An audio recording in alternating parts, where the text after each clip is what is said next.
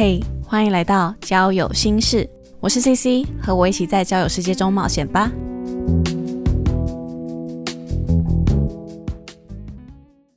Hello，大家好，我是 CC。不好意思，上礼拜没有出新的一集，因为我我工作事情比较忙碌一点。那未来是希望每周都可以固定上新的节目，然后有什么消息啊、近况啊，我也都会 po 在 IG 上。那大家也可以多多关注交友心事的 Instagram。好，那废话不多说，今天这集呢，就如标题所述，我要来讲故事喽。那这件事情啊，是我蛮后知后觉才发现说，诶，对方好像是有一些特别的目的性的，而且还是我跟朋友说，诶，我觉得这个人好像怪怪的，但是哪里怪怪的我说不上来，最后是朋友帮我解惑的。那我先从一开始我们认识的时候开始说起好了。那这个人他是男生，一开始呢，我跟这个男生我们是在 Tinder 上面认识的。那我先说到他的照片好了，我记得他放的照片都是旅游的照片，就是有有那种可能在曼哈顿的街头啊，或者说什么躺在游泳池畔旁边的照片，还有他跟车子合照的照片。虽然我也不知道那是什么车子啊，好像也没有 logo，就反正我不知道那看起来是一个很贵的车子吧。但是我觉得他照片其实看起来蛮亲民的，就是一般人出国旅游玩那种照片，倒不会说好像有些人是那种直销啊、什么蓝钻阶级的人，他会拍一些很炫富的照片。那时候我就觉得说，诶，他的照片看起来顶多就是像你我一般人出去出国玩会拍那种照片而已，所以我根本不会多想什么。然后再来是我们。认识之后聊天，我觉得他也都蛮正常的，因为我们聊内容都很一般，就像是工作啊、去哪里玩呐这种之类的话题。不过我们聊的其实蛮浅的，就是没有很深入，没有很深层这样子。然后我记得他说他的工作是分析客户的财务状况，然后他会依照资金大小建议客户适合投资的标的物这种。因为我对这个也不是很熟悉，然后我我也没有什么兴趣，我就没有想要了解，所以我没有多问他这方面，那他也就没有多说什么。那后来，我现在回想起来，我觉得有一点不错的是，呃，有些男生跟女生在聊天的时候，你从对方回复的速度啊，或是内容，你可能就会很明显感受到说，诶，有些男生他其实他很急。例如，他很急着要换赖，或者他很想要多看你一些照片，或者说他很想要赶快见面什么的，或是一直连环丢问题，很急着想要认识你的这种，就是有蛮多男生是这样子的。可是我认识的这个男生没有给我这样的感觉，所以我跟他在聊天上面，我觉得是没有压力的，是舒服的。诶，我觉得其实这一点对男生来说很重要，因为我知道我我有一些男生听众，那就是说。当女生觉得和你聊天是没有压力的，就你可能本来就会有你自己的事情做，然后你也可以给女生空间去做她想做的事情。我觉得女生都会在这方面都会感觉到比较舒适一点。好，OK，这题外话。Anyway，反正就是因为这个男生他不会让我感觉到有压力，那我觉得聊得蛮开心的，所以我们聊了才一个礼拜吧。我们聊了一个礼拜之后，他就问说：“哎，那要不要平日下班约出来喝饮料？”我就说：“哎，我不喝酒哦，我我真的只能喝饮料。”他说：“OK 啊，我也不喝酒，我喝茶。”那所以我就觉得哎，应该蛮安全的，我也没有多想什么，我就赴约了。好，那当天呢，我们是约在一间餐厅吃饭。那间餐厅我后来我是很后来，我后来才知道说，哎，其实那间餐厅离他家很近，但离我公司是有一段距离的。我还怕我迟到，我就先跟他说，哎，我可能会晚到。就最后是我准时先到了，这个男生他还晚我了十几分钟才到吧，但是他事先也没有任何表示说他可能会晚到什么的，然后他到了他也没有任何的表示，这样，呃，这个是我第一个对他，我觉得好像有点。不太好的印象，但我那时候没有太放在心上。反正过了十几分钟，这个男生来了。那我觉得他跟照片上长得一样，就是干干净净的。然后我记得他穿的是一件名牌 Polo 衫，手上戴了一个很大的手表。但我没有注意到那是什么表，但是就感觉是名牌就对了。就是你知道名牌的表都是长那个样，对，反正就是感觉是一个很有名的牌子的表这样。然后他有戴眼镜。老实说，我觉得他打扮有点像中年有钱人的穿着打扮。但这个男生我知道他年纪小我一岁，就是他也是才二十几岁而已。但我就是觉得他穿的很像是有钱中年男子就对了。当时我没有特别在意啊，我就想说，哦，可能是工作的关系吧，可能在工作上他要去见客户，那他必须要做一些打扮，他必须要融入之类的这样子。这个这个我还可以接受。好，那所以。一开始呢，呃，我们聊天都算是蛮正常的。我觉得他这个人还蛮有耐心听我说话的。不过后来聊着聊着，我们就有聊到一些事情。然后他说，嗯，他不在意别人对他的想法，他只在乎他自己对自己的看法。这听起来，这听起来是蛮 OK 的，对吧？但我其实觉得他好像蛮在意自己的外在形象，就是他很在意他给别人的感觉。因为他问了我好几次。你觉得我看起来像几岁？大概问了三次有吧？他就一直问说：“你觉得我看起来像几岁？我看起来像几岁？”我我就是有点不太理解，就是嗯，听得上面划到你，我就知道你几岁啊。但是这很重要吗？为什么要一直问？然后后来聊一聊，他就说他是台中人。然后我说：“哦，原来你是台中人呐，难怪我觉得好像有一点点腔调。”然后他就说：“哈，我吗？有吗？我有台中腔？台中腔？台中腔是什么样子啊？”然后我想说。腔调这件事情有需要这么激动吗？就是这件事情很重要吗？就是这些小事就会让我第一个觉得说，诶，他好像是感觉他是有在刻意营造出某一种形象，他根本就是很在意他的外在形象那种人。然后之后我们就聊到，我就问他说，诶，那你为什么会用交友软体啊？因为我有时候会问对方说他的交友目的是什么，然后他就说他用交友的目的是想要找。未来潜在有可能会帮助自己的朋友，他说未来潜在有可能会帮助自己的朋友，我就说，可是别人怎么会无条件帮助你呢？然后他就说，所以我会做利益交换呐，我会用我的专业知识跟对方换取对我的帮助，例如家人病危。今天家人生病了，我可以运用我的力量去帮助家人，我可以给他们最好的资源照护。那我可以从这些朋友里面知道说，诶，哪里有最好的医师、最好的医疗资源，甚至说有一些途径啊，怎么样，我可以寻求到最好的帮助。然后他就说，他目前认识的有工程师啊，有护理师啊，有医生啊等等的很多。然后他会和这些人保持联系，但不是一直经常聊那种。我就说。嗯，但他们又不一定会帮你啊。他说没关系啊，反正我会保持很多的人脉，我会保持很多条线。反正被拒绝了，我可以找下一个。我需要的就不止不差这一个，就是例如说医生，我可以这个医生不帮我，但没关系，那我再找下一个医生这种之类的。然后后来我就说，哦，这样哦，那可是我我应该就没有什么能够帮得上忙的地方吧？因为他今天是跟我出来见面嘛，这样。他说不会啊，谁知道呢？什么的，嗯，这一段话我当下顶多是觉得，哎，好像有一点怪怪的，但是我说不出来是哪里怪。不过我现在事后这样子自己整理出来啊，我就发觉说，哎，这个人其实他蛮注重利益的，他很注重利益关系，而且他可能是蛮自私的人，这个是他第二个给我的感受。好，然后后来我们聊一聊呢，就有聊到灵性提升这件事情。灵性，灵就是灵魂的灵，然后性别的性，灵性这件事情，就是近几年有越来越多人在讨论关注的。呃，包括 YouTube 老高啊，他也有讲到一些类似的东西。今天不会讲太多灵性的东西啊，这个是我自己个人就是私底下有在接触的东西，我就有跟他聊到这个，我就有说，哎。我有在接触一点点，我对这个有兴趣，然后我会看一些 YouTube 这样子。然后他就说，其实他有认识一位灵性大师，然后现在正在追随跟他学习这样。然后他就说，诶，他跟的这位老师很厉害哦，但是他很低调，他平常身份是个商人，但是他非常会赚钱。然后他的大师说啊，目前提升灵性、修灵性的人都很穷。你看那些什么达赖喇嘛，他们都很穷嘛。但这位大师呢，他可以在追求财富的同时，又能够提升灵性，很厉害吧？他就是利用吸引力法则来创造财富，而且这位大师厉害到什么程度，你知道吗？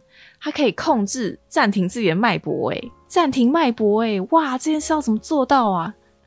我真的，我我真的忍不住吐槽，我到现在我才破音，我到现在我还是觉得很好笑。他说控制暂停自己的脉搏，我我那时候我就当下我直接回他，我说你怎么知道达赖喇嘛很穷，而且哪有提升灵性的人都很穷啊？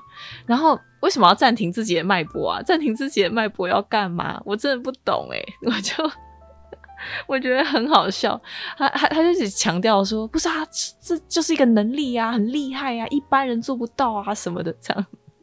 他说：“如果如果我也想要提升灵性的话，那他会比我快，因为他有大师在带领他。但是我没有人可以学习，我没有人在学习这样。然后他说，一般提升灵性的人都很穷，我未来也不会太有钱这样子。然后他还问我说：‘诶，那我会我会不会把自己丢到一些比较险恶的环境里面？就是我会故意让自己去体验一些比较黑暗面一点的事情吗？’我说：‘嗯。’不会啊，为为什么要这样做？他说：“因为你不觉得就是要看破世界黑暗，才更能够了解，才能够修行的更完整吗？”然后我当下，我当下就只是皱眉，我当下就只是皱眉说：“嗯，我知道自己不需要看破黑暗才能够提升灵性，为什么要做这件事情啊？就是我我我不太理解，反正。”这段话就是彻底就让我觉得，哎，真的是怪到不行。因为我们乍看之下好像是在聊同一件事情，但其实我们追求的东西很不一样。因为他让我感觉是非常注重金钱物质方面的人，但其实我物欲没有很重，就我我其实不是很追求物质的那种人。然后在这段就是我们谈论这个灵性的。这段对话过程中，我也感受到他有在做比较这件事情。就是你在别人面前讲说你跟他的比较的时候，我就会觉得这件事情嗯不太舒服诶，我觉得怪怪的。然后反正之后呢，我们还聊了很多。其实撇开上面我刚提到这些点，我觉得他算是好聊的人。只是说我在聊天的当下，脑袋没有转那么快，就我通常反应都很慢。是偶尔有一些那种一闪而过，就觉得有点怪怪的念头，可是很快就消失了。然后后来我记得我们是有聊到呃听的，就是交友软体配对这件事情，因为我发现说他好像他还蛮容易跟女生配对成功的，就听起来这个男生他在聊天上面蛮顺利的，就是都没有什么问题，然后女生也都愿意出来跟他见面这样子。他有说到，他给人的感觉不是有目的性的，嗯，他不是要谈恋爱，或者说他来找约炮这种之类的。因为如果有这些目目的存在的话，女生一定会感受到。确实，他还真的没有让我感受到有什么样的目的性或是压力。呃，也就是因为这样，我才愿意跟他约出来嘛。那刚好那时候《交友心事》这个节目快要开始了。对，其实这件事情就是发生在今年，就是没有多久之前的事情，好几个月前的事。我就说，哎，那还是你有没有意愿来上我的 podcast 节目，分享一些心法？就是我觉得说，他可以来分享说，男生要如何让女生愿意继续跟你聊下去，然后愿意跟你出来见面之类的。因为我就是有感受到说，哎，他的心态跟嗯有一些男生，我觉得感受出来是不一样的。但我觉得他可以来提供一些他的想法、观点之类的。但他听到这段话，突然他脸色就突然就变了。然后他说：“呃呃，我我我不太方便，因为我我我我有老婆。”然后我就一时之间，我整个脑袋大打结，因为他就突然说：“我老婆啊，我看起来不像吗？你看不出来吗？”然后他就一直逼近我，他一直逼近我，问说：“看起来不像吗？我看起来不像吗？”然后眼睛睁超大那样子，然后一直整个脸就是一直逼近我。然后这时候我头脑里面飞出千万个问号，我整个宕机到不行。那时候我就仔细看他整个人，我想说，啊，他的样子看起来叫做有老婆的样子吗？嗯，所以他这是骗人吗？到底到底谁看得出来你有老婆啊？你是有写在脸上吗？就是有老婆的样子到底是什么样子啊？后来就是我我实在一时之间我不知道回他什么，我最后我就只好暂时先回。如果我知道你有老婆，我就不会跟你约出来了，因为我我会怕一些事情很麻烦。然后我就说，哎，如果你不方便上节目，没关系。就我最后还是保持一个礼貌这样子。但是后来回家的路上，我就越想越不对劲。我觉得，我觉得今天这个约真的是怪透了，有够怪。就是这个人，他让我感觉说，他很追求金钱物质，他有些偏见，有很多的刻板印象，然后他还很爱挑我的语病。你知道人有时候当下立即反射出来的一些动作或是言语，就那种不经大脑思考过后的回话，反而有时候最能体现、最能表现出你这个人真正内心的想法。那我就发觉说，他好像有很多这种当下立即反射出来的回话，都会让我觉得，哎，好奇怪，好不舒服哦。但具体是什么样的怪，是什么样的不舒服，我实在都讲不出来。这样，后来我就把这件事情拿去问一个呃自诩为社会观察家的朋友，因为感觉社会观察家就是见多识广，他一定会知道这是怎么一回事。诶，这个社会观察家朋友呢，我也是在听的上面认识的一个女生。那之后我会请她上节目来分享她遇到的一些奇人异事。好，这题外话，反正我就是跟我朋友说，诶，我跟这个男生见面，但为什么他给我感觉好奇怪、好不舒服哦？然后朋友听一听，他就说，诶，他可能知道这个男生他在追随的灵性大师是谁，就是他刚刚说的那个可以暂停控制自己脉搏暂停的那个灵性大师。他说。嗯，因为讲吸引力法则来创造财富的人，在业界没有多少个。然后呢，说着说着，我朋友他就拿起我的手机，他说：“哎，我们来做个实验。”然后我朋友他就帮我传了一段讯息给这个男生。他传的这个讯息呢，就是说：“哎，你怎么有办法去那么多国家玩呐？这种之类的。”然后这个男生很快就回我喽，他很快就回我说：“哎，你也喜欢旅游吗？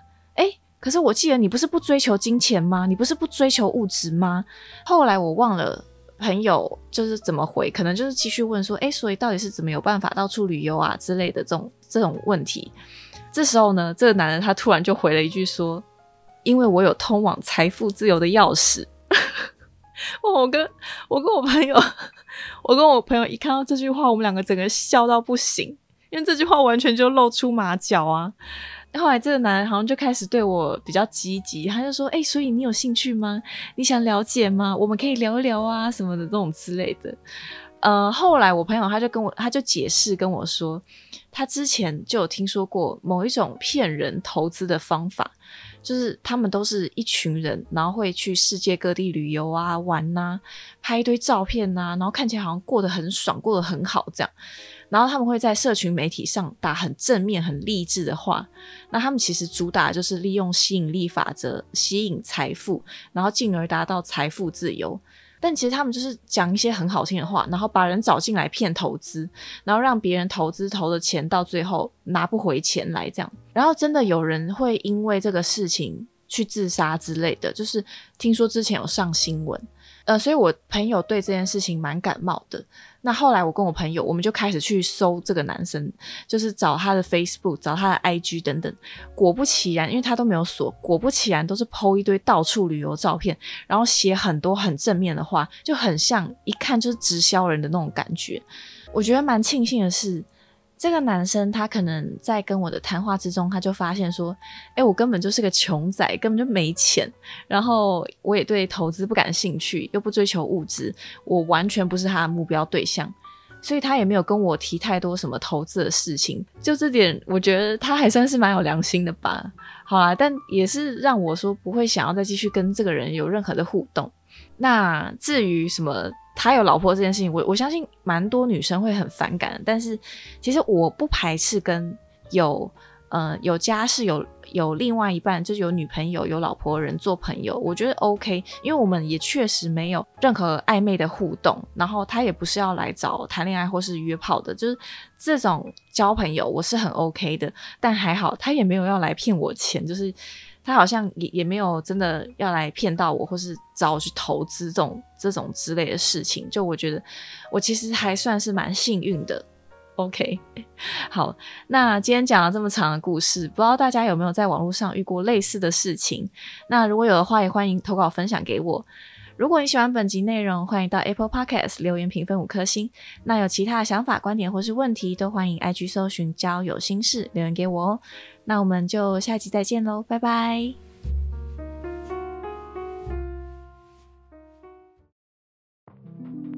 Hello，感谢各位今天的收听。现在只要在 Spotify、Apple Podcast、KKBox 搜寻交友心事，都可以找到并且关注哦。Instagram 搜寻 O D D I A R Y 底线 C C，能够收到交友心事的最新通知以及日常花絮。节目开放投稿。不管是对于网络交友有任何疑问，想要抒发情绪，想要告诉我最酷、最尴尬、最好笑的交友故事，都欢迎和我分享哦。好啦，我是 CC，我们下次再聊，拜拜。